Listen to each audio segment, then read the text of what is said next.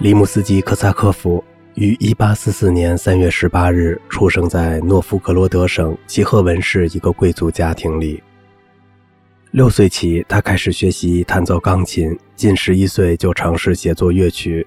1856年刚满十二岁时，他被选入彼得堡海军士官学校，同时不断地进行他的音乐研究。1861年底，他开始结识了巴拉季列夫，并参与了他的小组活动。同当时这些进步的俄罗斯音乐家的交往，开拓了他的艺术视野，坚定了他从事音乐创作的信念。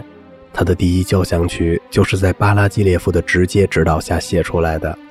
后来，他在强力集团作曲家中的地位，用另一位俄罗斯音乐评论家谢洛夫的话说，甚至真如鹤立鸡群。1862年，利姆斯基科萨科夫从士官学校毕业，成为一名海军准尉。大约有三年时间，参加一艘快船的巡航，到过英国、南北美洲、法国和意大利等地。这期间，他虽然较少接触音乐，但在航海生活中所获得的鲜明印象却丰富了他后来的音乐创作。他被公认为是最好的海的风景画家之一。1865年，他回到彼得堡后，作为一名海军尉官，他却主要在音乐圈子里活动，积极进行他的专业创作。写出一些已经足以显示作者风格特征的作品，比如交响音画《萨特阔》、第二交响曲《安塔尔》和歌剧《普斯科夫姑娘》等。1871年，里姆斯基科萨科夫应彼得堡音乐学院的邀请，在该校教授作曲法与管弦乐法等课程。后来还兼任海军部所属各军乐队的督察员、免费音乐学校校长等职。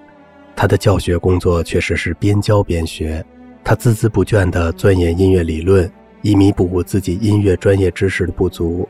他亲自记录民歌，配上和声，集结出版，还同巴拉基列夫和里亚多夫一起修订格林卡的歌剧总谱。所有这些都使他得到一种意想不到的训练。同军乐队的密切接触，也使他有机会熟悉和研究各种乐器的构造和性能，并终于写出一些关于管弦乐法等方面的专著。里姆斯基科萨科夫为发展俄罗斯音乐文化而进行的多方面的活动都有其丰硕的成果。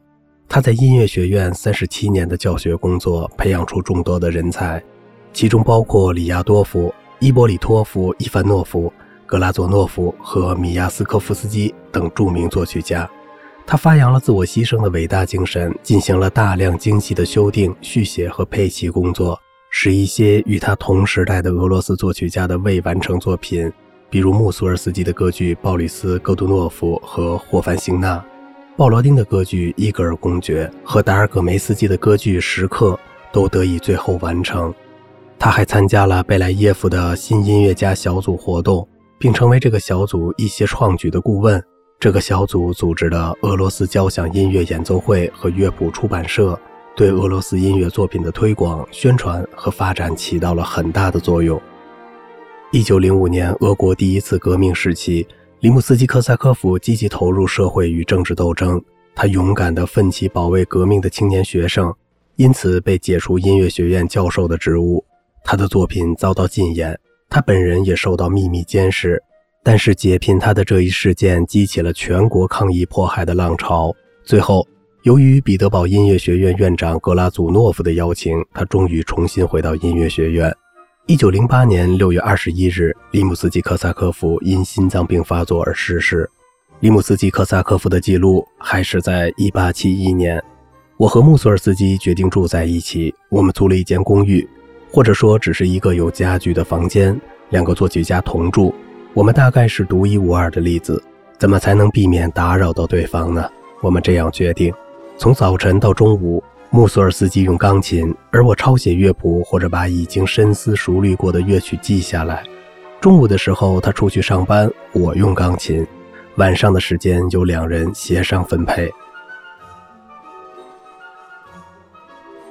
一九零七年，乐评人卡沃克雷西在巴黎遇见了里姆斯基科萨科夫，他鼓起勇气对作曲家说：“他更喜欢穆索尔斯基的鲍里斯·戈杜诺夫的原始版本。”这位改编者并没有生气，他只是微笑着摇摇头说：“你们法国年轻人挑选的穆索尔斯基的音乐只是一点灰尘。”然后你们还要把它放在祭坛上顶礼膜拜。